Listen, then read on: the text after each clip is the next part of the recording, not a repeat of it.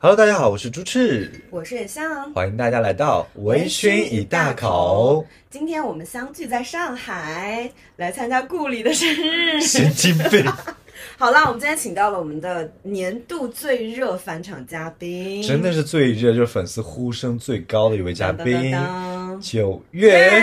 我觉得最热应该用英文最 hot，因为它就是一语双关。要求好多，不愧没有，这是上海啊，就用中英夹杂。OK，我也想问你，你为什么会不停的参与我们的这种呃公益的录制？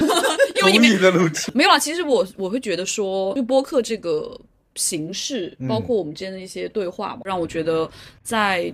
这一年就是很多的时候是比较抑郁或者是颓丧的状态里的一种我很珍惜的表达的时刻，然后把自己对生活或者说一些的感受去提炼出来，然后去彼此去碰撞，然后甚至还会被大家去喜欢，然后甚至可能对大家有些帮助，我觉得还蛮有价值感的。因为我觉得今年我很多时候都没有什么价值感，但是和微醺音大口这个对谈，我会在这个片刻让我觉得有一点价值感。怎么办？把这个播客让给他吧，感 觉我们两个不配当主播。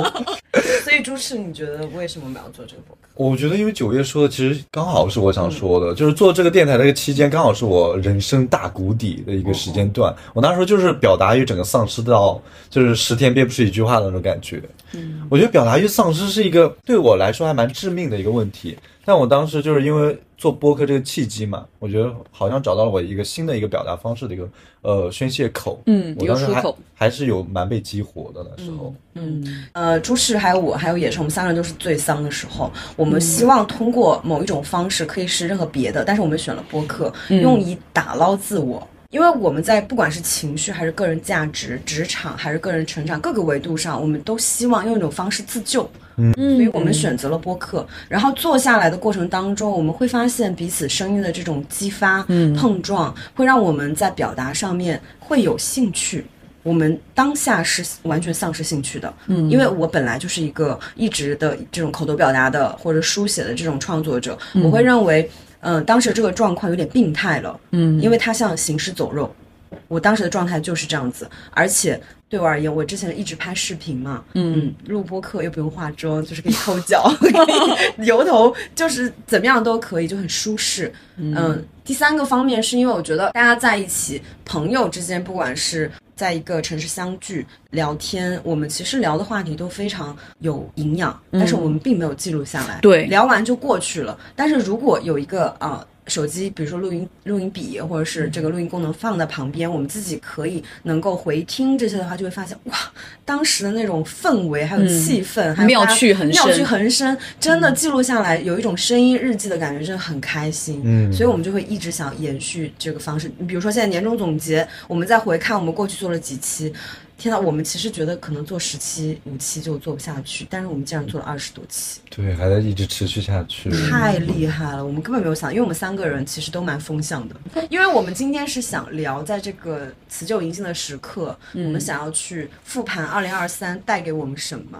其实呢，我们想说，那么一起来讲他的坏话吧，真的很晦气的一年，整理了一下，发现就是没带来什么好东西。都是一些关键词，就是比较 sad 或者说比较丧的一些。对，好啦，我们先来念念自己的关键词吧，我还蛮想听你们关键词是啥的。那你先来吧。我先啊，行吧，我有就是五个关键词，嗯，第一个是废墟流浪客，嗯，第二个是哎，慢一点，废墟流浪客是吧？哦废墟在废墟里面流流浪浪的的客人，呃，这 OK 这不拆解吗？也行。第二个是免费救护车，免费救护车，对，这个我也体会耶，因为他救过我。第三个是想都不响叮当，响都不想叮当。对。嗯，第四个是老木偶喜剧人，你的每一个词都让人觉得很费解。对啊，而且它都是一些奇怪词组合在一起，是是现在不会已经有人关电台了吧？我刚刚念完了。第五个是出街教徒，我废墟流浪客是真的，我觉得就是我在年初的时候，我的呃生活全方位的倒塌，直接变成废墟的那种感觉，就每一个维度，就整个来了一个大冲击，我就觉得我。成为了一个在废墟里面流浪的一个人，然后第二是免费救护车，免费救护车就是我在废墟之后的一个感受，就我发现我有在被身边的人拯救、救赎的感觉，啊，不是你是哦，你身边有很多免费救护车，哦、不是我是免费救护车，我自己不觉得啊，我自己觉得是我身边的朋友救护了我。哦，你朋友被称作免费救护车会开心，就觉得自己没有价值。你好物化朋友哦，被被人称为救护车哎，但是我觉得蛮有爱的。嗯，对啊，就很有慈善精神啊，就 OK，又救护我又不收钱，那种感觉。然后想都不想叮当，就我觉得觉得这个还蛮直观的嘛。穷啊，对啊，穷。天哪，我的关键词里有穷哎，这太穷了，别人都穷的想叮当，我是觉得我穷的就想都想不叮当，就两个棒钢镚都没有。我跟你说，我今天新鲜出炉，白天的时候我打开了我那个招商银行推荐给我的年度报告，嗯，我的今年的支出，嗯，比去年减少了百分之五十二，那么多，这是一个看怎么样的？怎么样的一个结论？那我问你个扎心的问题：你收入有砍半吗？我的收入降了三分之二。哦，比砍半还严重。嗯嗯，那你是在花建设银行的卡是吗？我在花我爸妈的钱，花的不是招商银行。我第四个是老木偶喜剧人，这个是什么意思啊？其实我就觉得自己就是整个身体机能下降，感觉像个老木偶，但我心态又还慢慢变好。我就觉得自己是个老木偶喜剧人，对零件已经老老化了，但是心态还不错那种感觉。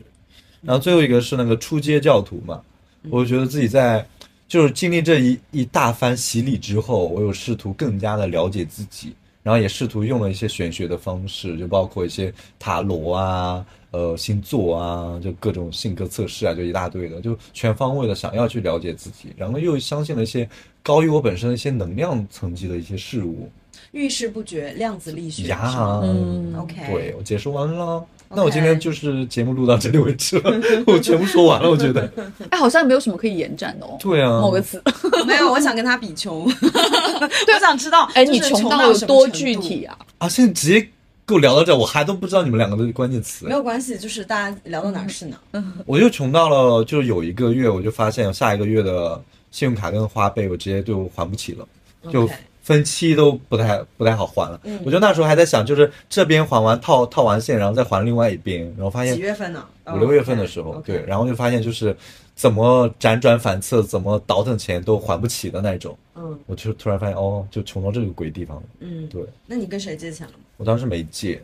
那你怎么度过这个时候？我当时卖了犯罪吗？当时卖了一些咸鱼，然后先把那个月就是冬季给抵过去了。天哪，卖咸鱼真的有点难过哎。不难过呀，就是卖以前的贵东西啊。我现在都是靠我。但是你卖的是那些必需品，还是卖的是一些以前就是消没有？他卖名牌包不可怜，但是他如果已经开始没有我，我的意思是说他已经开始卖家里的家具、卖电视，我觉得就很可怜。我跟你讲，我在九月份、十月份的时候，我真的是卖靠卖包包度日。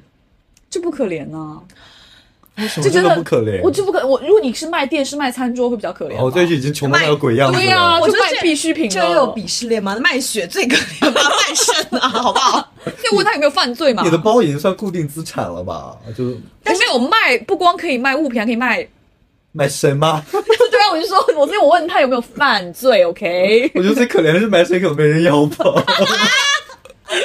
所以只能卖一些自己想要的东西。犯罪未遂啊！没有啦，我当时卖了一些手办什么的，就之前都买了一些东西。哦、对，哎，我觉得这个其实还蛮，就是能够代表经济下行。我们从前消费会买一些无用的美好废物，嗯，但是呢，现在我们要靠卖掉这些无用的美好。就我们现在生活只剩下刚需了。对，我觉得生活只剩下刚需，真的好可怜。嗯，我当时还卖掉我很多游戏卡。这个也还蛮伤感的，对啊，就是把所有生活中的风花雪月都卖掉了，对啊，就变成我们只是变成就是一日三餐的蝼蚁，嗯，怎么办？要哭了，我录不下去了。我觉得谈到穷大真的还蛮多太多共鸣了，好多具体的事情哦。对啊，这个展开讲可以讲两个小时，嗯，可能穷可以录一期吧。因为你知道，你知道我以前就是只打专车，因为我觉得专车的服务还有你那是奢侈，那真的。你这个会，你这是凡尔赛会被攻击。那你听我细细道来。拎名牌包，然后坐专车。你听我细细道来，就是我以前只打专车，因为我觉得专车司机会最认路，他会最快的到达，而且他的呃那个车内的那种环境是最舒适的，对吧？嗯。然后呢，后来我就变成了勾选的那个点选，它不是点选的时候，滴滴快车点选会点什么快车、特快车，然后专车、优享什么的。嗯。我只点那个六座商务，快车。他说现在他只能哦点我现在只点快车，我其他的都不选了。嗯我只点最便宜的那个，就除了拼车，因为我觉得拼车跟别人拼，但还浪费时间嘛。嗯对然后呢，现在我就变到说，如果进我就会骑共享单车或者走路过去。我想说，我还自我洗脑说啊，我可以运动一下就运动一下，做一下有氧运动。然后呢，或者是就是那个挤地铁，嗯因为有的时候我们出行的话，呃，不是高峰期，我就完全可以坐地，因为但我们家离地铁站又比较远，我就会走过去，然后坐地铁。嗯，而且我一直我觉得一个很恐怖的问题是什么？就是我们以我们三个人为代表哦，就是我们都属于。哦，不对，你们你们是有房对吧？有房贷，因为因为我是属于无房无贷，嗯，呃无家，然后无孩，就是真的是三无人员，你知道吗？现在没有太多的经济的就是固定压力。对，嗯按道理我是没有什么压力的，算是比较就是使用的钱是算比较多的，可能很多人赚的比我多，但是他可能对吧？返贫对中产返贫四套餐全全部大套餐拿满那种。就是你不会存钱，嗯，但是我今年就是完全不敢花钱，我以前从来不会研究那些外卖的券。哦，从来不研究，嗯嗯我不甚至不屑于去点开别人发的那种券，因为我觉得就是几块钱就是没必要对，没必嗯。要，我觉得没差，我省这块钱没有任何用和意义。哇，我现在就是开始各种研究各个平台的，就是那个券怎么使用最快，而且我会去点那个就是那个商家收藏收藏该商家可他还会送券，对给两元红包，我现在会去点，我以前不会，哦我还有一些就是专门转外卖券的群，需要拉你吗？立马拉我进群。天呐，你这样让我想到我喝咖啡的降级，你知道我降到什么程度吗？喝瑞幸啊，呃，不是，你听我细细道来，就是礼貌吗？我那是他年到账。我最开始是喝五十块钱以上那种什么手磨冷萃那种咖啡，然后后来变成喝星巴克，然后再后来变成喝瑞幸，我还有抢券，比如周一九块九，九块九那个套餐必须是你要走到店里，你不能就是外卖，外卖它就是加那个配送费的话会超过，所以我早上我就会起来走到。就是几百米之外的瑞幸，好在有一家店离我家比较近，但是我为了喝九块九的咖啡，我要走下去，然后到变变到喝库迪，因为库迪的话，我都不知道这咖啡，库迪是就是今年就是打了更低价的咖啡的一个品牌，更低价的咖多少钱啊啡也好九块九或者说八块九，有的时候就是那个遇到一些那种满减啊这那的话，对就不需要做活动它都九块九十元内，嗯十元内。然后到后来我喝盒马的永璞的咖啡球，我自己倒奶，然后七块九，真的天啊，你这让我做就是消费品的人真的好绝望，觉得怎么办？消费卖不出者在哪里？哎，那我想问你们，就是你们消费降级到呃一定程度，什么东西是你不能放开的一些呃消费？我觉得居住是，因为我是这样想的哦，我现在就不怎么出门，不怎么出去吃饭，不怎么跟别人聚餐喝酒，然后我大量时间会待在家，然后我在我在这个房子我使用时长就很长，就均摊下来这个房租其实是就是我的使用率是很对高。性价比是很高的，所以我这个房子的钱我是一定不会省的。天呐，我很低耶，我就吃饭哎，哦，我不能饿着吃好。对我不能饿着我在，我还没有吃好，我只吃饭就可以了，但不能饿着这个标准，就就很低也啊，很心酸的。天哪啊，你的要求只是不要饿着。我之前的标准也不高，我之前标准是每顿就是餐我都点外卖哦，我自己不会做饭，我就控制在四十块以内，嗯就是这个餐我绝对不能超过四十块，就算吃好了我就可能三十多块，那除非就是每个月就是有聚会或者什么，什么吃好一顿三十多块？就如果吃好就会高，但我日常的那个人餐标。对我自己的餐标就不超过四十块，今年一餐四十块。以内，你知道我现在吃饭，我就会买盒马的一个叫做金汤花椒鸡的一个速溶汤吗？呃，速溶汤。然后呢，我回家我就会在里面放点粉条，嗯。我可以吃两天。我之前最高也不超过四十块，我意思标准不是非常高，嗯但我现在就是标准就10块以内低到也不至于十块以内。但我就我我那段特别穷的时间，我就在抖音囤了超级多的那种速食面的那种半半半加工的那种速食面，然后自己快哭了。然后自己在家开始自己煮，我从来不做饭，从来不做饭对哎我自己开始自己在家里煮面吃。对，然后那段时间不是也没什么事情做嘛，嗯我有时候自己也不怎么饿，就是在床上躺一天，然后 可能一天可能一天只吃一顿饭。节省体力来让自己不要饿，哎，就是像一个那个电子产品的节能那个模式，省省电模式省电模式。哎，所以你看，你刚刚讲的其实是呃你在出行上的那个降级嘛，嗯对吧？就是从以前打专车，然后到打快车，然后到骑车或走路，然后你讲的是吃上面，然后我其实讲的是住。嗯，就你有没有有没有觉得就是吃住行。就是对衣食住行，我们连衣服都不谈了，就因为连衣服都是一个对。我，跟你讲，我今年双十一和双十二。没有买任何东西，没有买任何东西，哦。我唯一买的东西就是给我们家的猫买冻干还有鱼油，就是因为它到那个时候会有一些折扣，嗯，就是我唯一的支出就是给它我自己，我一件都没有买。所以你不能割舍，不能就是不能亏待的就是猫猫猫猫。，对啊，哇哦，我双十一只买了一双鞋，还是因为我出差的时候只带了一双，就没得换。嗯我觉得我得换一双鞋。可以偷同事的鞋穿啊。哟，所以你看现在经济差到什么程度啊？好了好了，一直都在聊我，我想问一下你们的关键词能不能先说出来？好神秘哦。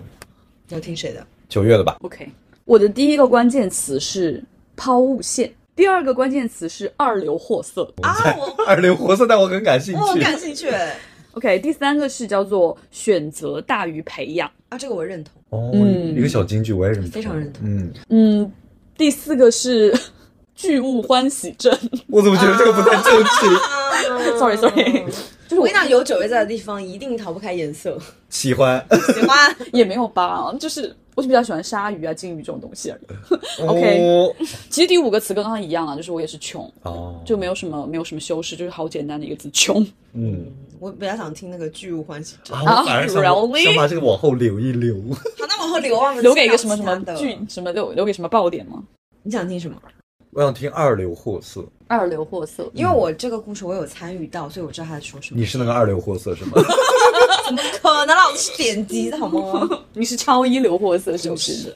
那你讲讲谁是那个二流货色？我觉得就是首先为什么会是二流货色这个来源呢？嗯就是之前我很喜欢毛姆的一呃一本书叫做《面纱》，哎还是叫《彩色的面纱》。就叫面纱纱。面纱。然后它其实里面大概有一段话，就是写的是就是那个男主对那个女主的评价嘛，就是他很爱这个女主，但是他大概就是说啊、我知道你。啊、庸俗愚蠢，然后我知道你是一个二流货色，但是我仍然爱你。就是它是一个比较长段的话，但是我具体背不出来了。倒是不是很感人，为什么？我觉得很感人啊！真的吗？就先说你愚蠢，然后说是二流货色，但我很爱你。其实你有看过面纱吗？你你知道，就是爱很多时候是情不自禁的。然后呢，其实我今年有一段就是恋情，其实有点类似于就是这个故事吧，对方的一些行为，嗯然后让我觉得他真的就是个二流货色也有点愚蠢的那种感觉。啊、愚蠢、庸俗，然后等等。等等，愚蠢庸俗都不只是唯一。那我想知道，就是他的二流的货色，这个具体体现在哪里啊？哎，其实我觉得牵扯到一个还蛮也也蛮现实的问题。我觉得三十岁真的开始在就是面临一些三十岁，是二零二三。哦，这个就是大家都很穷的一年，经济下行的一是年。的，就金金钱就会被拿到桌面上来谈了。嗯，嗯，就大家不要风花雪月了，我们就是落到实处。反正大概就是，首先呢，他和我就是我们同居了有半年之久，嗯，然后呢，在上海吗？对，在上海，哦，但是呢，他没有付过一毛钱的房租。哈，然后呢，我就是一直都还蛮宽容的。然后我可能因为我当时知道他的经济状况不是很好，然后那我都还觉得就是很就是非常善意的去体恤他。可是他有表态吗？就是说我现在经济状况不好，但我之后可能会没有还给你，哎，所以这个就是二流货色的体现点呢，就是他避而不谈。直接不聊这件事情。对不聊这个事情哦然后我可能就是在我这个半年之后，然后我就非常主动的，但是我又都还是在，甚至带着一点点的羞愧，因为其实我也有点不好意思谈钱，你知道吗？啊在关系中，然后我就说，哎，就是新的一年这个房租的一轮要开始了，我说，那我这个这个房租你要不要分摊一半？然后呢，我这个房租我可以直接跟他讲，就是我的房租是六千五。嗯，然后呢，他说 OK 啊。然后你知道他给我打过来多少钱吗？多少？他给我打过来三千，就是我想说 OK，那个零头那个五百块你是吃了吗？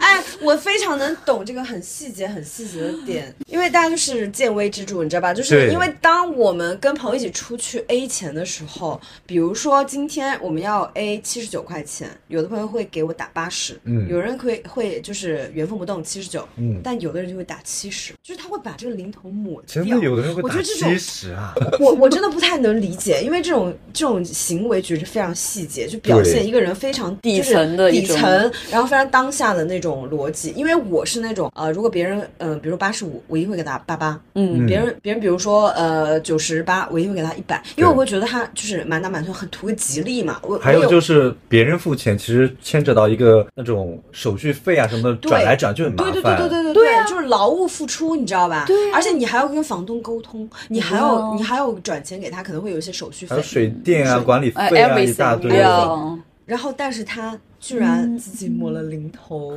我的妈呀！这个如果在那种影视剧里面，这个还蛮就是文这个文本还蛮精彩的，因为它真的非常细节。其实我只是举了一个例，就是还有很多，就是一些我觉得是体现二流货色的东西，我觉得我真的是可以去投稿的那种嘛。这个还蛮严重的。对呀、啊，所以其实我觉得啊，我的关键词都可以，就是再加一个，就是在什么恋情滑铁卢这种，就是我其实我也是人生就是谈恋爱谈到现在第一次遇到这种情况。那聊到这儿，你就多讲讲，好想听啊！主要我觉得这都不像是九月会做的事，哎，就是拖了半年才去主动要对方挨房租。其实我听他跟我讲这些的时候，我都不想听下去，你知道为什么吗？嗯因为我会想说这个事情。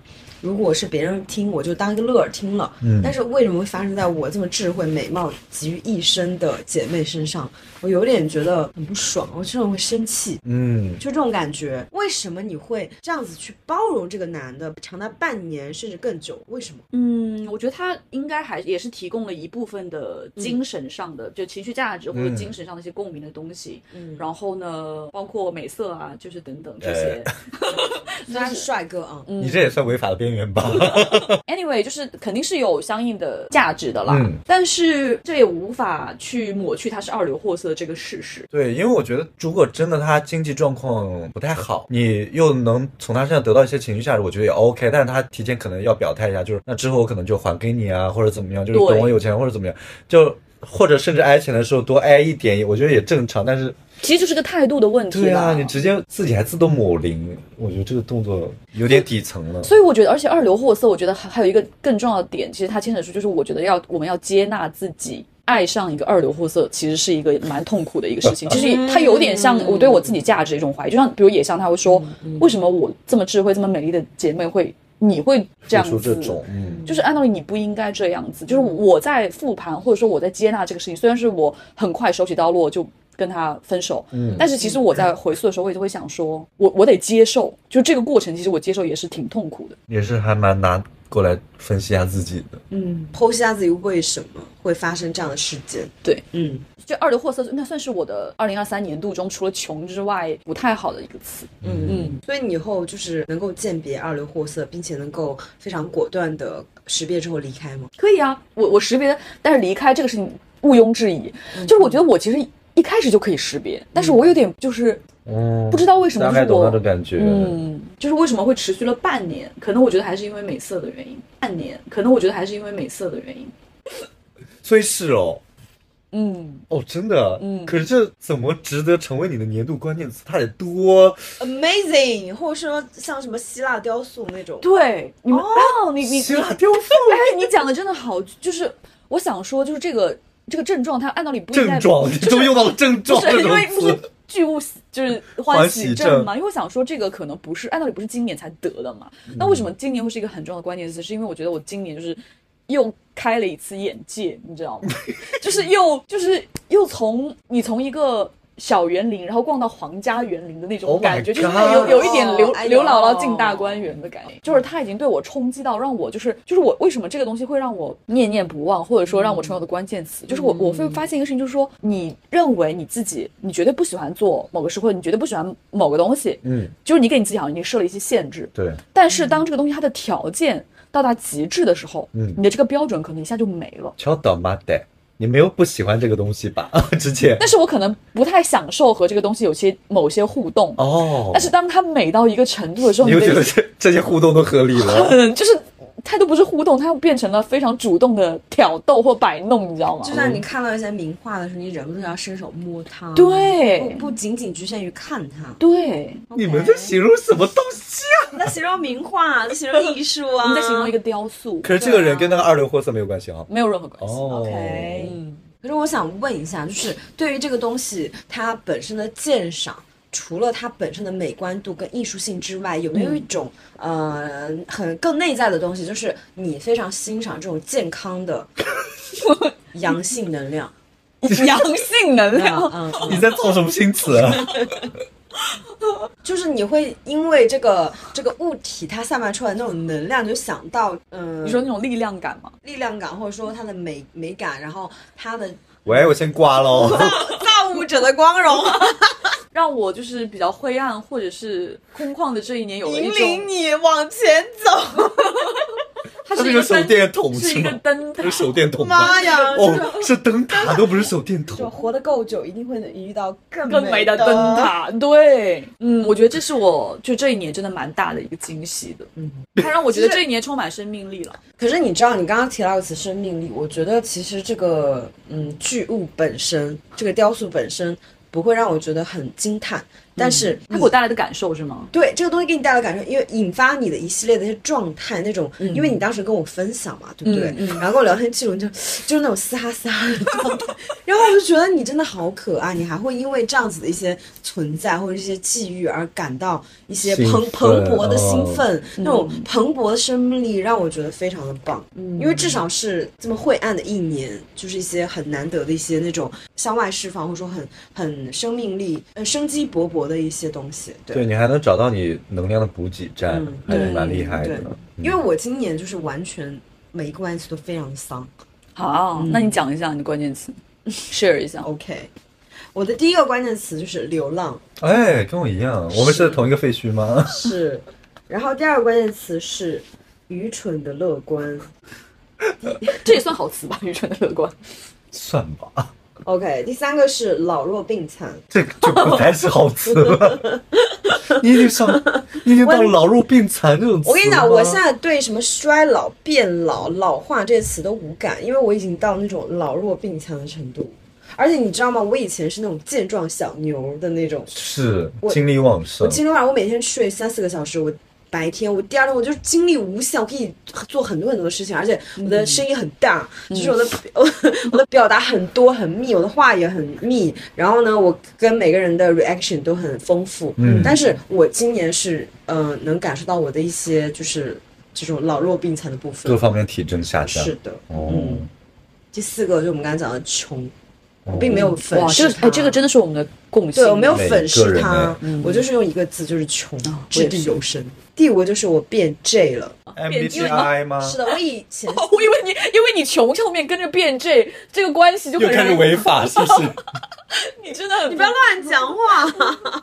就是我以前是 ENTP，我现在最近测了一次 MBTI，我变成 ENTJ 了。哦嗯，变了一个，这是哎叫什么？穷则变，变则通。哦，这个话蛮嗯蛮好的。所以他变了，连人格都变了嘛。因为穷了之后开始有计划了，所以变 J，嗯知道怎么管自己钱了，可能。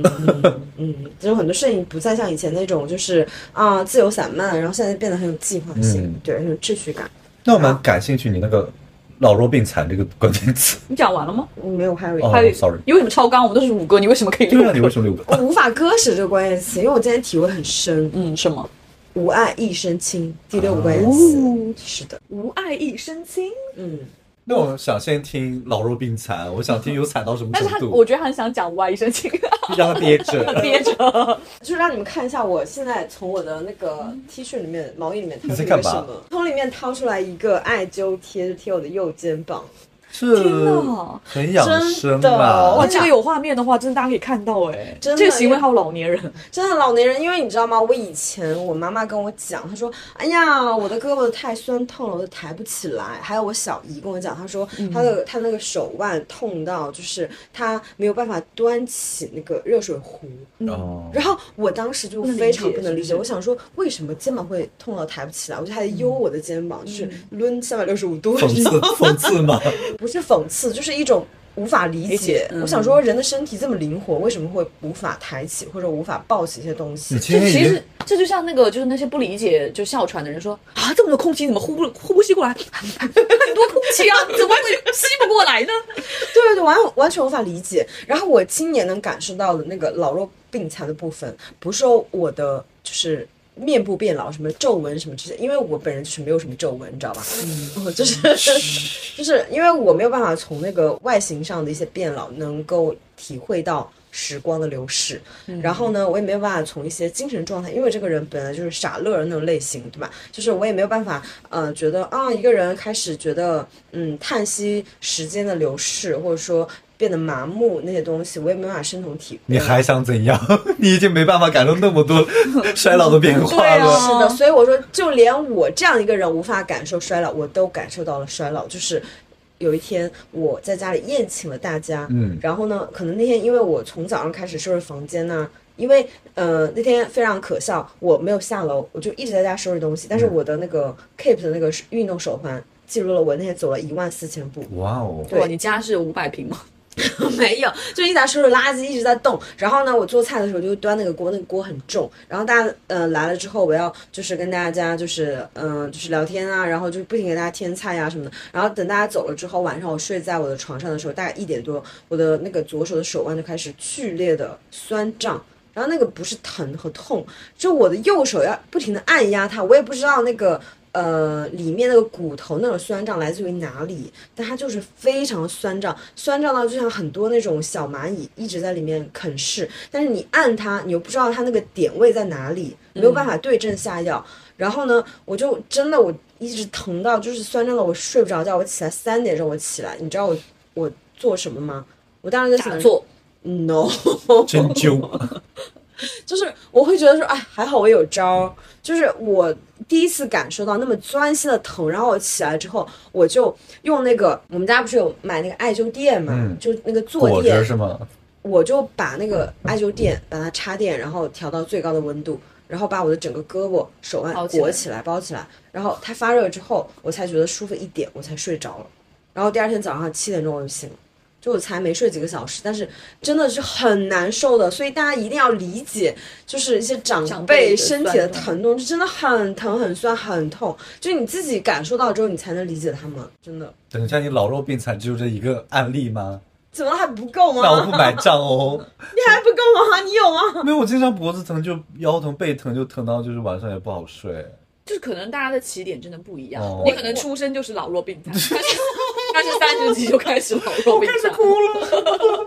原来这个老弱病残应该是我的关键词。哎，你是哪里疼啊？我很想知道。我不指哪里疼，我觉得就是之前得病嘛，就是阳嘛那些之后，我发现今年我整个身体体征就弱了非常多。我之前觉得我真的身轻如燕，我就是那种瘦子里面就是还能拔高跳低的那种人。然后今年就是跑两步就喘，真上楼就喘。嗯哎，，我觉得我们我们现在挺多这些关键词和特质都是蛮后疫情时代的一些，真的很有代表性。无论是穷还是身体变差，我觉得都受这个影响还是的，是的，蛮大是的，是的。嗯，然后我去年真的，我我基本上从小长到大，我最多一年生一次病，嗯生一次病就可能就是那种重感冒啊或者发烧什么，就也就一次就过去了。我今年就差不多有两三次，就是那种发烧，然后四五天下不来床的那种，嗯。就每天每天晚上大起烧大出汗，然后整个身体就愈见疲累，然后每天就是就算睡够时间，我觉得精神不佳那种感觉，而且更可怕的是我酒量下降了。我也是，讲，我真的，我以前就是在，特别是二十五岁左右的时候，我在深圳嘛，就是没醉过，也不是没醉，我一个礼拜可能要喝四到五天的酒，对我也是。我而且我每天去那个酒吧，我可以喝到大概三点钟、四点钟回家。天哪！然后我第二天早上八点钟起来，我照样生龙活虎可以工作。等一下，我们是不是不应该怪怪疫情？可能是我们喝酒喝太凶了。就是现在还债是吗？我跟你讲，我现在喝一点酒就胀气。我也是，我不是说酒量不行，就消化和代谢了。消化代谢，我身体有点不舒适，或者说我的那个嗓子觉得很堵，就是我胃胀气这些东西让我觉得不想再喝了。而且差不多到十一点多的时候，就觉得，哦，差不多了，想回家休息了。对，我想说啊，几点了？过零点了，快过零点了，已经感受不到你们的快乐了我想走对，好好，就是好累啊，好疲惫。天呐，我觉得真的是还蛮多在变老的一种衰退的一些征兆。对嗯，虽然不想承认，但是不得不承认了。以前在酒桌上那些人，就是十二点之之前就要回去，我就就是干嘛？对呀、扫兴。有人是在凌晨两点之前睡觉的吗？对啊，我就。而且我们还会然后现在我成为了那个人。我们心当时心里还会嘲讽他们，说啊什么老年人呐、对老年作息而且我觉得他们很作。嗯，现在就突然开始就觉得对啊，这儿疼那儿疼的，怎么一天到晚在感冒啊？嗯，然后就是五年前说的这种话，现在正中我们的眉心。你知道我今天来的是自己，我我今天来九月家，然后我在他们家那个浴室看到一个泡脚盆，我想说早年的一些喝酒烈士，现在开始变养生泡脚达人，我就知道了，哎，大家都差不多，谁都逃不过 谁都逃不过。对啊，我想说，就是泡脚这个事情以前跟我们真的没关系。嗯，对，好惨。整个节目的前半段就是又老又穷。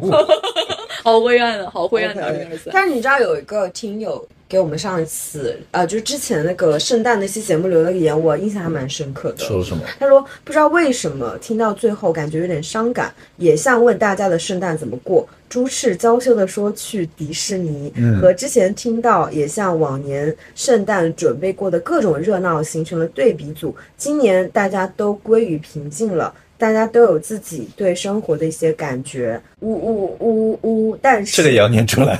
对啊，就他的意思就是说，大家今年虽然对新的一些生活有一些感悟，但是，嗯、今年就归于平静。总体而言就是归于平静，跟以往那种热闹期许，还有那种发疯就是不太一样。他今年就是还蛮，嗯，peace and love 的。对，我觉得就是你穷过之后，你发现生活里面 哪些东西可以割舍，嗯你就知道哪些东西其实是更重要的了。是的那倒回来吧，我对九月的一个关键词还还是有一些兴哦趣。，又又到我。对啊抛物线，哦我觉得这个我听起来最云里雾里。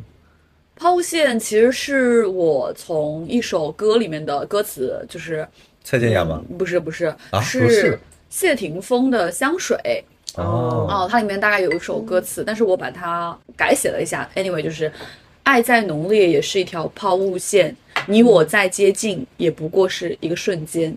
就是后面这句话其实我有改一下，但是这句话其实是我的今年的一个体会和感受。就是我今年的一些在情感和亲密关系中的一些经历吧，就是我会觉得说，其实，在一段感情刚开始的那个浓烈的那种，包括就是你们说到那种激发我的生命力的，包括那种感受力，我所有的感官器官好像都被激发了，然后我就是非常的雀跃，非常的充满活力，然后就很快乐，就是它很像抛物线一下就到达那个顶端，顶峰，嗯，对，但是，呃，好像抛物线它的一个就是它必然的，就是它到达顶峰过去一定会下落。下落，然后我会发现说，好像每一段感情就是都是这样子的，就随着成长，就是我的领悟力或者说智慧的这个成长，我会很快速的去辨识出这个关系或者这个人适不适合我。所以它这个抛物线的这个叫什么？它的这个轴会越来越压缩，就是我更哦快让你、更快的到达到达到顶顶峰，也更快的走回落。嗯，对，就是我我很快就上头，然后很快就辨识出这个人不适合我。嗯所以以前可能一个抛物线一年，现在一个抛物线翻半年，可能以后是三个月，可能是两个月。我还以为你更理性的去能分辨它们之后，就更趋于平静了每条线，反而就是更压缩了它整个曲率。你就觉得每一条都永远都还是只是抛物线。对，但是其实你把这个抛物线，你的人生阶段，如果我们是一个 X 轴 Y 轴，你会发现那个抛物线，它如果一直是这样的波段，你懂吗？就是当我把这个波段不断的密集加上，然后你把它再拉长这样看的话，你看你的里里程是这样子的。嗯就其实我我会觉得，为什么我们会聊关键词？其实我觉得人生不是在活，就是嗯漫长的，就是一些活高光，对，是活瞬间的，嗯就是无数个瞬间的组成。所以我觉得抛物线可能对我来说就是一个瞬间的爆发式的感受和体验。嗯，就因为总结下来，其实不过这几个词而已。嗯，这是我今年很很强烈的一个感受，就是再浓烈也不过是一个抛物线。其实我对这个东西有共鸣，就是因为我今年听到我很好的闺蜜的爱情故事，他们就新的恋情展开，然后呢，我就会去问他，比如说怎么认识的呀，然后嗯、呃认识多久啦，谈恋爱多久啦，然后那你你喜欢他什么呢？就是一些很常规的问题嘛。然后我听下来，就是会我会觉得有一些很可疑的部分，可但是疑很可疑的部分，对。我会觉得为什么，呃，现在我们也不小了，然后但是依然会去呃选择这样的一些关系，我听起来就很幼稚嘛。但是呢，我不会去干涉，也不会去 judge 他们。嗯我以前可能会去，呃，有一些好为人师去讲一些道理呀、点醒他们点醒他们。我为什么说我对这个抛物线的观点非常的有共鸣？我现在觉得，不管是认证也好，还是呃。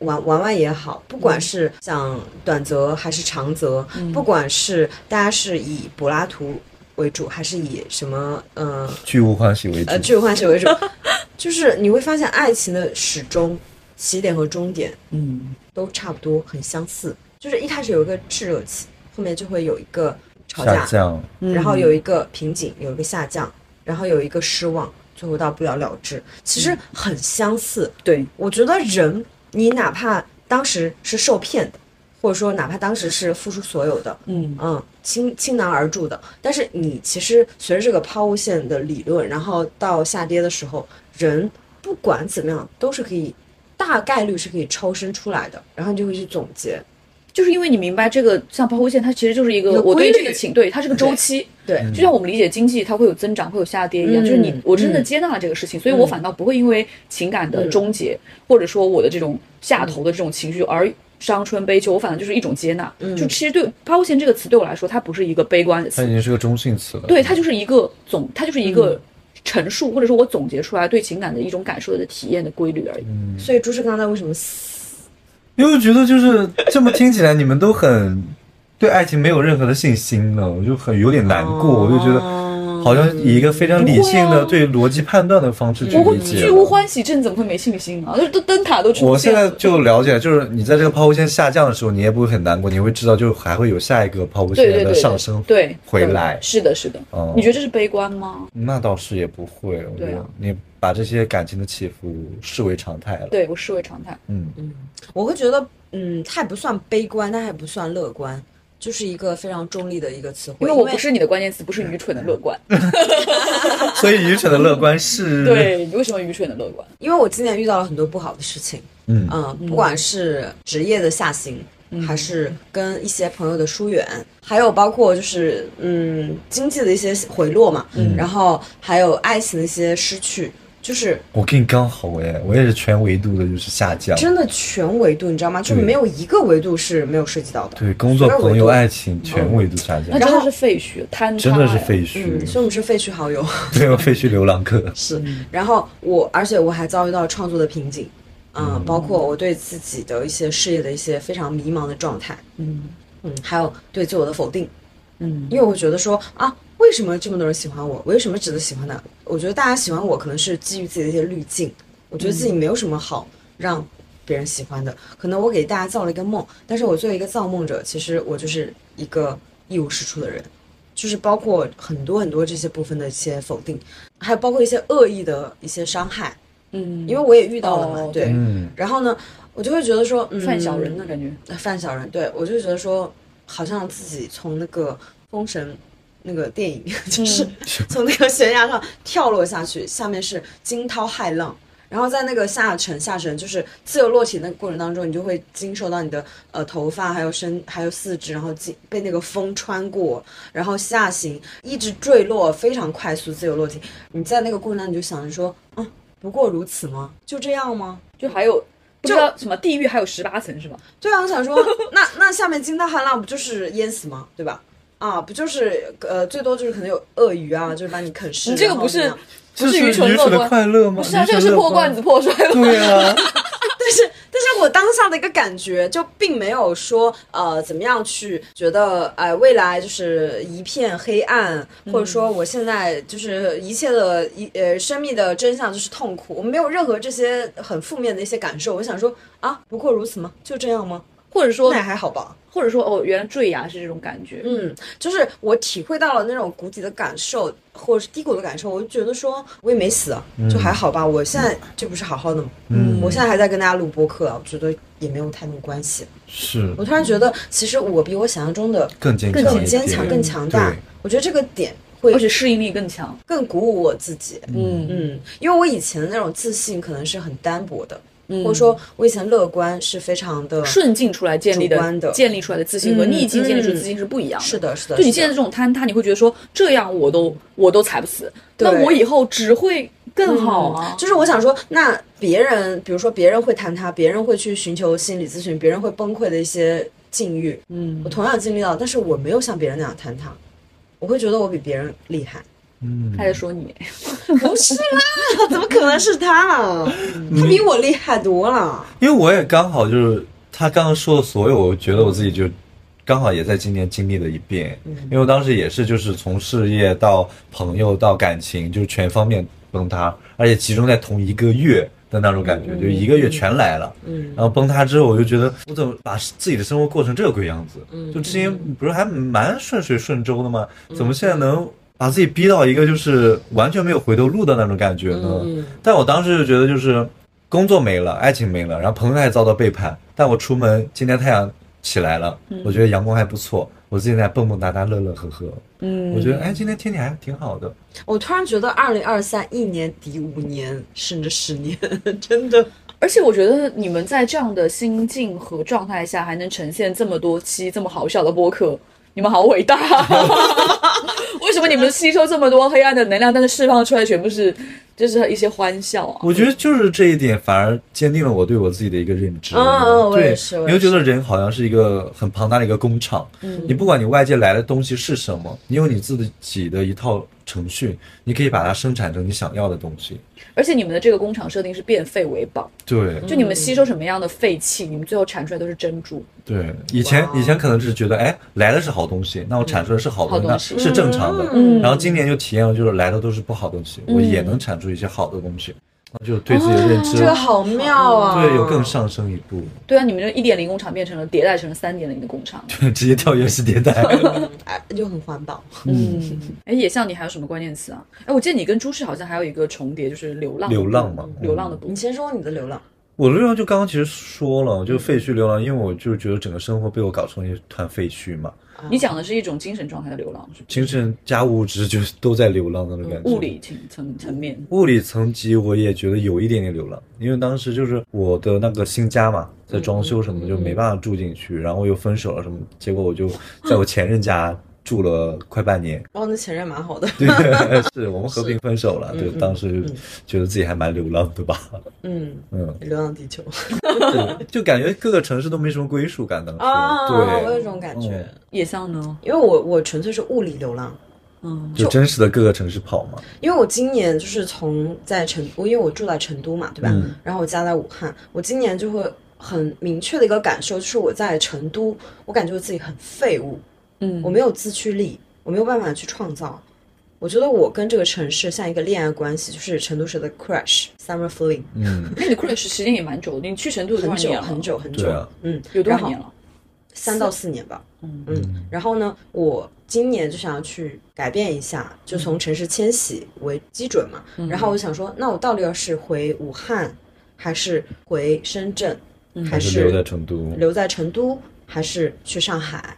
我就自己会去想各方各面，所以我今年，比如说我夏天的时候，我被我的朋友一个旅游博主，然后呢就揪到什么巴厘岛，然后呢去过了十天半个月，然后又后来去贵州、去兴义、去玩江柏，然后就过生日，后面去上海跟九月一起住了，嗯、很久，小半个月。小半个月，然后呢，后来又回武汉，十一的时候回武汉，然后跟家人相处，然后又回深圳去丽姐家住，然后又回归到被天蝎座那种强力的压力，然后鞭策，然后然后逃回成都，是不没有是？没有没有，然后我还蛮享受，因为我自己这个人就是不骂不成器，就是这种所以你状态。是个一个主动的流浪，一个，对，我主动，我在主动的去哦想要做一些改变，然后我就会对，我就嗯发现我自己有一个点，我自己也还蛮震惊的，就是我非常喜欢机场，我非常非常喜欢坐飞机的感受。所以你其实是享受流浪的。嗯，我想说，我为什么喜欢机场？我自己也在反思这个问题，因为机场其实并不是很开心，因为机场要提前两到三个小时要赶路嘛，对吧？然后你要去迁徙，然后我就会发现我非常喜欢机场的味道，以及我自己穿戴整齐，然后提着行李箱去到机场，然后想要去下一个地方，然后想说遇到下一个城市，遇到我的新朋友、旧朋友，然后这个感受，发现我会因为在路上。和未知这种感觉会让我有一种变态的兴奋，还有孤独，就是机场给你带来的一种不确定性吗？让我很兴奋。你不喜欢太过于安稳的生活，嗯，我不喜欢太过安稳的生活，而且我很喜欢，就是比如说在机场我等飞机，然后我上到飞机上面，我自己看一本书或者干什么的时候，我会觉得还有那个，就是以前不是去一些欧洲或者是一些地方，就是时差很久。嗯、我就会觉得说，漫长的时间，黑暗里面度过的时间，也没有网络，对吧？你只能自己干一些事情的与时候，世隔绝。很像一个电影落幕和开启中间的一些片段。比如说，你看一个电影很嗨，哦很很酣畅淋漓，然后那个灯亮起来了，你度过了一个很长的一个黑暗的一个时间。所以飞机就是你的生活的一个间奏。嗯，你这个节点很好。就是我在我其实是非常喜欢看连场电影的人，嗯，所以我在那个电影落幕的时候，我是非常丧的。但是呢，如果你让我进入下一个电影，我就非常开心，就是那个状态非常像生活的电影的上的保护线切幕。哦，嗯，电影是你的抛物线。哦是，我就或者说，我觉得有一种，就是无论是时差还是在飞机上与世隔绝的那个时间，有一种那个时间是偷来的感觉，就好像我的时间被地球的那个时间跑的那种对，感觉，就是我是我好像新增加了一些时间的感觉我，曾经有对过这种感觉，就是偷来的时间，对啊觉得很自得其乐。对，而且我也很会安排我在飞机上的很多时间，我会就是这个时间一旦放在你家，你就不会安排了。嗯，只会它一定虚度要在过去。就是同样是六个小时，我在飞机上我可以做面膜，我跟你讲，我在飞机上贴面膜，然后我还会就是就是你在家也可以做啊，嗯，我但是它那个感觉真的很不一样。就是我在飞机上贴面膜，然后我打开一个书，或者说我看一个纪录片，我看一个电影，然后没有任何人打扰，我回头看一下旁边那个窗子，还有一些晚上的夜灯，然后或者是一些那种呃外面的云飘过去，白天的时候有一些各种景致，你会觉得自己在一个抛物线的电影上。对，就是它很超脱于现实生活。但是呢，你自己是完全集中注意力和思考的，你会觉得这个时间是非常完全属于自己的。那你二零二四年真的要努力赚钱，你的生活仪式感四位数起步，哎，嗯，你需要在机场和飞机上建立，而且你的你的飞行时间越久越好。还蛮贵对的。或者是我觉得还有一种方式，就是你把你家装改成一个飞机舱内的那种设置，你知道吗？就每天一回家就可以坐到舱内的感觉。然后哎，你这个听上去很奇怪，就是感觉在等什么巨物回来的一种情趣酒店。所以你不喜欢坐飞机是不是？我不喜欢，我非常，而且我今年特别，我今年有一种什么感觉？就是一个是被关了两三年吧，嗯，然后呃，我以我现在就是变得很害怕坐飞机，就是关习有一种惯了是吗？对，就有一种哦那种坐牢坐久了有点不敢出出门的那种对感觉。然后有第二个就是不是之前那个哎什么南航还是东航出的那个事情，嗯，然后我现在就是真的是就觉得很恐惧，就现在上飞机只要一抖，我都觉得很害怕。嗯，我自己也是，我真的就感觉自己就关家里关久了，反而就在家里找到了一些自己的乐趣点，就觉得出门变成一种很累的事情了。嗯，可是你有没有觉得，就是落地飞机，然后在一个你可能不太熟悉甚至陌生的地方，然后你要开启一段新的生活，这个感觉很令人期待。你是那种连轴的，我的话，我是需要有一个生活基底稳稳的在那里，然后可以短暂的出去快乐一下，那我 OK。就是你可以是风筝飞，但你必须要有那个线对牵在一个轴上面。对，如果我的生活基底没有稳固好，我就只会觉得这种迁徙是让我疲惫的，OK，更没有归属感的。嗯就是可以做风筝，但不能做浮萍。嗯，好会总结。妈呀，不愧是你，不愧是年度嘉宾，是不是？嗯不愧是你。那我现在对朱赤的一个关键词我还很感兴趣，然后还有吗？有免费救护车，为什么？免费救护车故是事啊，不是讲过吗？有讲有简单讲，就是因为我在简单讲，他不是讲朋友吗？对，就是我朋友，什么样的故事啊？就当时我不是在就是生活各方面的谷底嘛，然后自己在那里就是有一个自我贬低的一个状态，我就觉得这么样的一个人，没有人愿意要和我做朋友吧。我当时就觉得，因为你说要物质没物质，你要精神的一些供给，我那时候自己就自身难保了，已经精神状态已经不是非常好了。然后你要别的，我觉得我都给不了。那我觉得在友情层面，我应该也交不到什么新的朋友。但那时候，我觉得我的每个朋友都非常照顾我，就在那谷底里面就，你就像也像那当时就是，他去过我生日，嗯，就是他花钱都要一定要把我喊过去跟他一起出去玩。然后另外一个朋友也是，就是看我就是心情不好，就特别哀嘛，嗯，然后就是也是他因为家庭聚会要出去川西自驾，然后也非要安排一个车位给我，把我拉过去，就怕我自己在家一直宅着心情不好。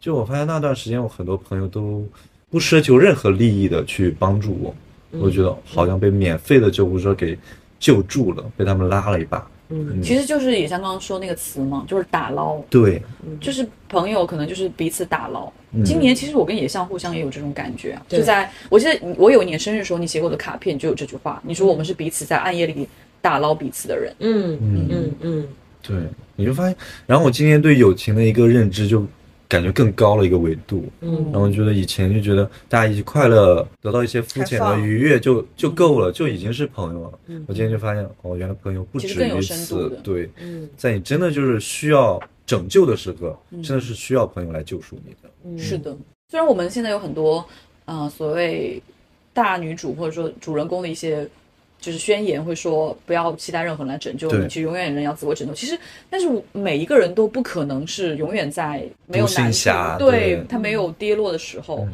那我觉得朋友最大的、最重要的一个。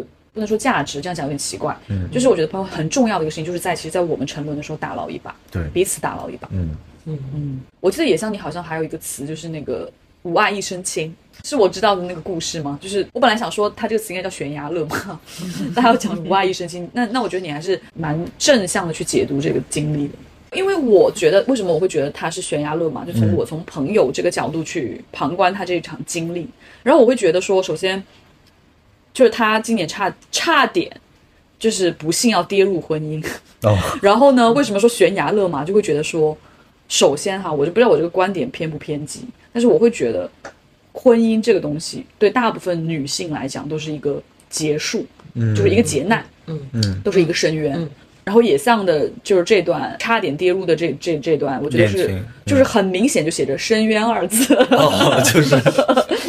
然后就挂着一个深渊，然后啊、就是当然他也悬崖勒马了，所以我觉得就是悬崖勒马。但是但是野象可能他自己的体验，作为主人公翁的感受是，你不觉得是悬崖是吗？不觉得是火坑还是粪坑？没有没有没有，我我觉得其实为什么我刚刚说出说，我觉得不管是什么样的感情，嗯，你觉得是值得的、不值得的，或者说长的还是短的，或者是认真还是不认真的感情，都很类似，就是很差不多。嗯。我今天的感受就是，我会觉得说，虽然我当下陷入一个感情的时候，我是很真心的，嗯。但是呢，我也能体会到像抛物线的一种情感的一些走向，比如说你最开始的时候很炙热，呃，你会滤镜加持，然后你会抛去一些理性方面的一些判断，但是呢，接下来你会走入一个可能会吵架，可能会升温。嗯，可能会呃让你觉得要祛魅的一个过祛魅的一个过程。对对对，你说的很好。然后接下来你们就是会呃要去探讨一些更深维度的一些东西，比如责任呐、或者说价值观的匹配啊，或者是家庭各方面的一些就是现实客兼观因素嘛容客观因嗯素。然后到后来你们要是去是留。我会觉得其实都很差不多，所以当我听到一些闺蜜的一些恋爱的故事的时候，我会觉得你现在开心就好。我希望你先保持你自己的人身安全和财产安全，其他的你自己是体验为主，对吧？你的闺蜜是在谈什么亡命的恋爱啊？人身安全和 财产安全她在那个什么法子英谈恋爱吗？这个是法制频道。对，为什么我刚才听到就是九月说他那个二流货色的时候，我会很多时候保持沉默，对吧？就是因为其实我今天有点厌男呢，嗯嗯，就是他是明显，就是是明，显感受的。受到的，嗯我以前其实，在男的身上会存在很多的期盼，或者说我想要跟他们发生一些故事那种渴望。今年期盼变成了批判，对，因为我会认为男生是还蛮现实的一个生物，而且男性他在现在的当代社会，他是特别是直男啊，嗯较为容易获得成功。比如说女性会有很多生产期，就是那个产假十个月，对吧？然后呢，还有一些生理期，她不开心，或者说女性有很多情绪上，你要去跟她去共情照顾。那很多时候，同样一个工作机会，如果是男女他的条件一致的时候，会偏向男性。嗯所以其实男性是更容易得到更好的工作机会的。然后包括你刚刚说到的，就是说女性跟男性结婚之后，男性会享受到什么样的福利？生育之后，女性要去承担一些风险，都是女性自己要去承担的，不是男性会。因为男性跟女性如果要生小孩或怎么样的话，就是男性他可能给到了身体的一些影响，就是他精子输出就可以了。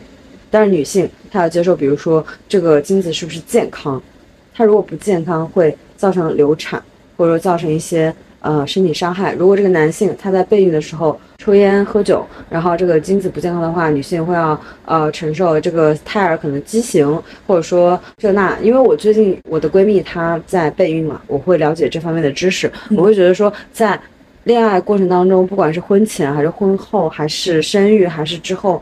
当妈妈，因为我妹妹现在当妈妈嘛，就是所有的节点上，女性都是要付出更多的，嗯，代价更大，成本代价对，所以我就想说，男性他其实在这些环节上，他没有付出很多，嗯，他没有那么多的责任的要去承担，那为什么他们还老说很有压力？我觉得这个社会只还摸零头的给房子。对啊，我想男性他们已经在这个社会上享受的一些那种福利的倾向已经够多了，他们还要说自己有压力，我真的不太懂。我，所以我我接下来就是我对爱情我会有一些自我的偏颇的价值观取向。虽然我也很渴望很好的爱情，但是我就觉得说，一个男性如果他不能够去呃保障我或滋养我，我就不会跟他发生任何故事。我现在变得非常的严谨，我不想去像以前那种稀里糊涂的去爱一个人。嗯，对爱情设立了你自己的门槛。我的门槛，我我觉得高门槛的准入才会延伸到一些后续的嗯故事，高质量的故事以及高质量的一些心得和体会吧。因为以前就会觉得说体验优先，体验第一，对吧？嗯。然后现在我会觉得说，那观察期和审审核期会更久一点，会比较好。对，其实我我不是有一个关键词是选择大于培养嘛？嗯其实逻辑也很想听这个部分。对，其实这个逻辑和你刚刚说的这个也是一样的。嗯，因为我觉得我们更年轻的时候，就是确实很多对世界、对人的理解，就是是去经历，就是去体验、去探索。嗯，但是然后这去探索和经历这个过程，其实也是建立我们自己标准的一个过程，也是自我认知。对，是。那现在其实你也也经过了这个探索，可能我以前觉得。嗯，我对我的另一半没有这个经济收入的要求。我以前真的没有想过这个问题。我也是，我也是，因为我以前没有遇到过这个问题。嗯，我会觉得说，因为我我们都是追求可能比较说精神层面或者说那种情感的维度的那种那种相契合，就这些问题不在我的命题范围内。可是当我真的遇到的时候，我发现哦，原来这个东西其实真的是很重要。嗯，就真的是没有物质的爱情是一片 散沙，今 天真的是来找顾里。然后你就会发现说，其实你要去。就包括我在工作上，就是我可能觉得工作感情这些东西是融会贯通的。嗯，就是你与其选择，比如说也像你选择一个，呃，没有灵气、没有文字 sense 的人去培养他去做你的写手，和你去训练他，你去教他，你教他运用标点符号、用词准确，不要有病句，还是你直接去选择一个就是天生就有 sense 的人。嗯，就是其实你没有必要去做前面那个无用功，因为其实基数够大，我们去选就好了。而选这个东西，它本身前提就是你要有你的标准，就是我清楚。嗯，我清楚有标点符号和写错别字和会出现语病的人，他就不可能成为我的助理。所以这些标准列出来，对，然后你在选的时候你就清晰了。这个的前提也是对自我的一个了解够透彻。对，所以所以我觉得我今年特别有感触的就是这个，就是我非常明确了自己一定是选择大于培养，我一定要先选。嗯。嗯，就是他有一个是个好苗子，也可以培养嘛。嗯。嗯，很赞同。很赞同，因为我们以前都会觉得说，一个人我足够喜欢他，我可以去改变他，我可以让他理解我，我可以让他去感同身受，我可以让他去变到我希望的样子。但是后面发现这个成本太高了，没有必要。你就直接去，首先你了解自己的一些可以接纳和不可以接纳的部分，嗯，然后了解自己的原则，嗯，然后后面就是你要去对一些你遇到的人进行一些筛选，嗯，而且你要。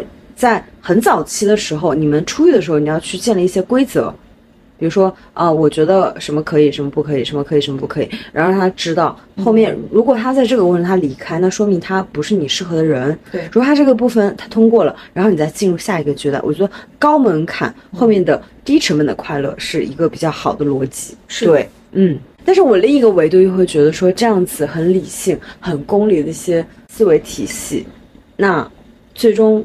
得到的是什么呢？是一些很好的一些故事，很好的一些保障，但是它不精彩。我不会这么觉得，因为因为我很理性，也很精彩。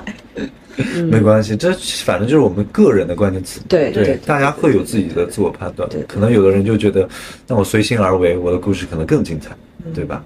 是的。那聊完那么多关键词，大家对明年还有什么希望吗？感觉都很丧。不会啊，我觉得我。没有什么很丧的词哎，哦，你是还不错哎，那你先说吧。你说对二零二四年吗？是可能希望一个海面不要只有一一座灯塔吧。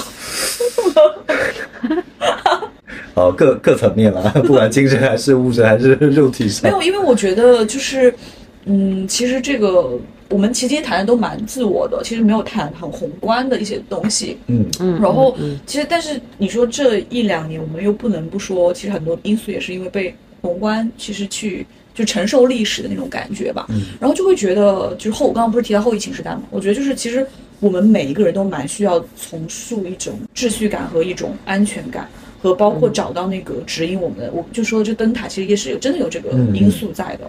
就是我们我以前我会觉得，比如包括我们以前在深圳的时候，我有知道我奋斗的东西是什么，嗯我还蛮明确的，哪怕他很很不是那么的伟大或者什么，但是我还蛮明明确的。可是我这一两年，我说实话，我觉得嗯。很多东西我是瓦解掉。了。对，嗯。就是我不知道我在为了什么，嗯，就是我的意义感消失了很多。嗯嗯，所以其实我蛮期待，呃，二四年我不一定要找到这个东西，我觉得它可能它是我开我要开始去找了，我要去我自己要去做重建和重构这个部分。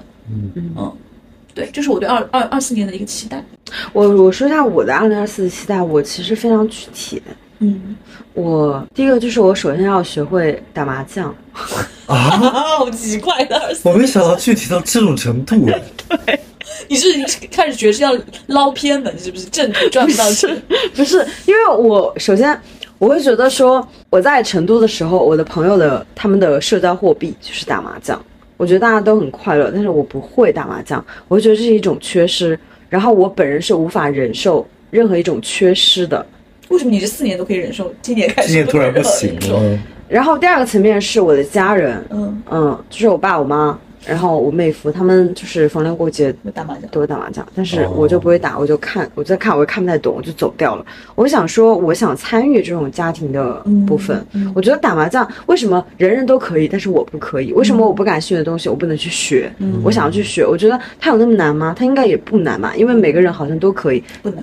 对，所以我就想要去学习这个部分，我想要去参与这种。其实就是把你自己放回到关系当中。呃，对对对对对嗯对，其实本质上是这个意思。嗯我不想因为就是我好像不接地气，或者说我不会这个东西，我就没有办法去呃体会这个其中的快乐趣，乐趣。嗯挺好的，对，然后第二个东西就是我想学会狼人杀。也是同样的原因。他就是想学所有的桌游、所有的桌面游社戏。交社交游戏，因为你知道，我之前呃跨年跟我的一些朋友一起跨年的时候，大家在狼杀已经狼人杀不。流行了耶。但是你听我讲啊，就是之前狼人杀的时候，我不会玩狼人杀，嗯但是呢，我可以陪大家一起玩。哦，我不知道为什么，就每次抽牌，然后我得到这个角色，然后我可以去讲一些有我这个的没的胡说八道有的没的胡说八道，因为这个是我擅长的。但是对这个游戏就是但是我不知道大家在干什么，就是我自己你很在，抽离我很抽离，但是我可以讲一些东西，但是我不知道大家在干什么。哦，你所以二四年想沉浸式我，想沉浸式的玩，没错没错，对，就是我自己，他投射了我一个我对我自己人生的一个感觉，就是我知道大家在说什么，我也知道就是这个导向最终的目标是什么，但是你不我在其中我不在其中我不想参与，我觉得这个是不太健康的，嗯你知道吧？而且我就是很想落地的去感同身受的去知道大家在呃紧张什么，开心什么，然后焦虑什么，或者说因为什么东西而搅动情绪。因为我这个人真的是不太接地气，所以我希望我二零二四年是可以更接地气的去体会到我的朋友、家人、恋人，甚至恋人啊，就是大家的一些感受。因为我之前太自我了，你懂吗？就是以上的两个东西都是我很自我的一些反思，我想要去重塑或者说去拓展的部分，没想到落地落的那么具体，也有有有点太过于具体。挺好的，那目标感更明而且还确拆成了。两点，就完全可以并成这一这。里面是一件事情。那所以说，你觉得这个东西很容易是吗？嗯，我自己倒是倒是觉得很容易，因为你太聪明了，我们一没有聪明了。OK，因为我能理解你就是想要去，对我知道你的意思这个内核了。对嗯，然后第三个点就是我想要学会开车，哦，这个我倒是我也一直没有驾照哎。因为因为你知道为什么？因为我的驾照已经换了第二本了哦，，你有驾照我？有驾照，我换了第二本了，但是我没有办法上路。然后呢，我是我们家就是先于我的表哥、我爸爸啊、嗯所有人最先学会驾照的人，但是嗯他们都已经现在开车非常行云流水，但是我还不会开上路，我会觉得这个东西很挫败，并且我会认为开车的话，就是我在过年的时候，比如说我爸或者说我哥或者我家人喝醉，我可以开，我就开车可以送他们回家。我觉得这个角色是我想要去体会的。其实我理解这个点，是因为我有个姐妹，她也是跟我说，她今年还是明年一定要学驾照。嗯嗯因为她说，她就说一句话，她说我觉得人生的方向盘还是要掌握在自己手里。嗯嗯嗯，就是为什么？因为其实也是因为经历疫情，就有很多的时刻，因为她养猫，哦，她很多时候要送猫去医院，那些。对拒载然后就是嗯她就发现自己那种无助，就是没有办法，因为你缺失这个技能，所以她就跟我说，我觉得人生的方向盘还是能只能掌握在自己手里，因为我们在便利的状态下说，哎，我都可以打车啊，可是你遇到一些稍微有一点点极端的情况，比如下大雨，或者说包括这这这些年打爆车。这种情况，嗯。你就会觉得很无助。嗯，嗯，所以我我是认同的，就是你多叠加一个技能，你就是会更，但是我还是不想学驾照。我也是，我刚刚就听到之后觉得很有启发，但我就想说放到二零二五年吧。没有关系，我可以开车载你们两个。而且我明年三月份我想去川西自驾，我想自己开车，哇，这是我哇那这个不用教我们的一个。这个这这个不用个有点教我 们，我觉得你可以再往后放一放，你先把车学好再说。嗯你不要，就是你不要就是后悔，因为我明年三月份的我的那个川西自驾的计划列得很好，就是你们不要因为没有参与到而后悔。我希望，你你 好的，行好但。是放狠话威胁我们。对，而且其实我对于开车我还有一个情节，就是我以前在深圳有一个姐姐，我跟他很好，我当时可能二十出头吧。他说我非常喜欢掌握人生的驾驶盘的那种感觉，我喜欢开车子去很远的地方。当你有车子的时候，你会发现很多地方其实地铁到不到，但是我可以开车去兜风。特别是在我很难过、很不爽，比如说我的工作被人刁难，或者说我自己很孤单的时刻，我可以就是握着方向盘去到任何我想去的地方。然后呢，后来有一件事情，就是她突然怀孕了，因为这个姐姐她比我大很多嘛，她怀孕了。我说你有没有结婚？你就没有必要吧，对吧？但是呢，她说她觉得她想生这个小孩，为什么呢？就是因为就是那个风吹到她的头发上，她握着方向盘，然后非常自我、非常个体的一个独立的时刻，突然就自言自语吧，他就说：“嗯，老天爷，你觉得我会不会有可能没有爱情，但是我有个自己的小孩？”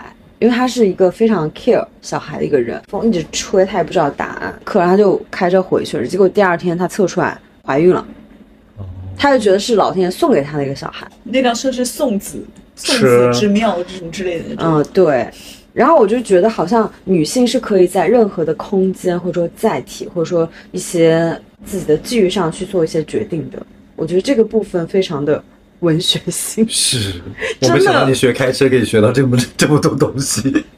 没有，我只是觉得我一直不会开车，我想要去解锁这个技能。我的初衷是比较简单了，我只是想分享这个故事。嗯我就觉得一个女性她驾驶自己人生的方向盘，好像就是还蛮多可能性的。我二零二四嗯，的一个展望是，我希望我把我自己生活再简单一点。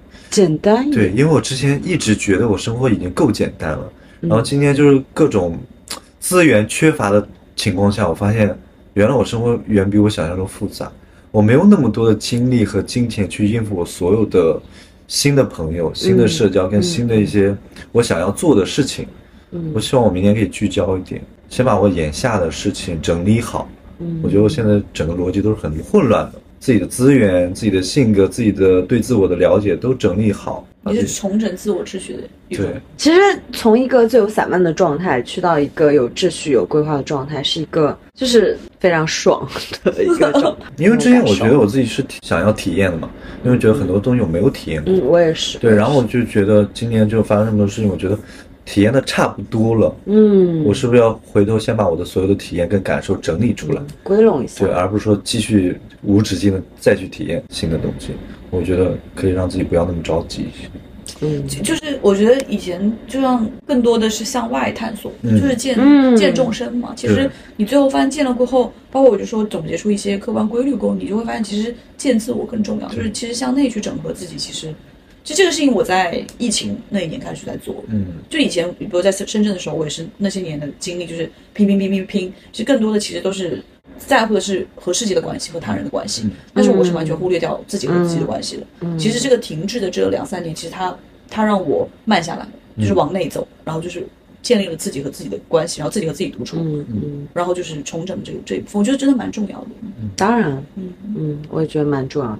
好吧，那我们就希望大家可以借由这次节目，就是大家都可以去规整一下自己二零二三年，不管是消极也好，积极也好，阳光也好，灰暗也好，但都可以有一些自己的体会，然后去对二零二四有一些期待。嗯，大家可以把整理的关键词嗯发在评论区，跟我们分分享一下。嗯我还蛮好奇嗯讯友们的关键词的。嗯，我也是，就五个啊，不要多也不要少，就你自己还六个，对啊，你是作弊鬼。我是主播，我就可以六个。哎呀，也欢迎大家就加入我们的听友群，去深度的和群友们一起探讨这些问题。然后我们的听友群呢，在 show notes 里面加入我们的主播的微信，然后我们可以拉你进群。好啦，拜拜拜拜喽，，Happy New Year！新年快乐！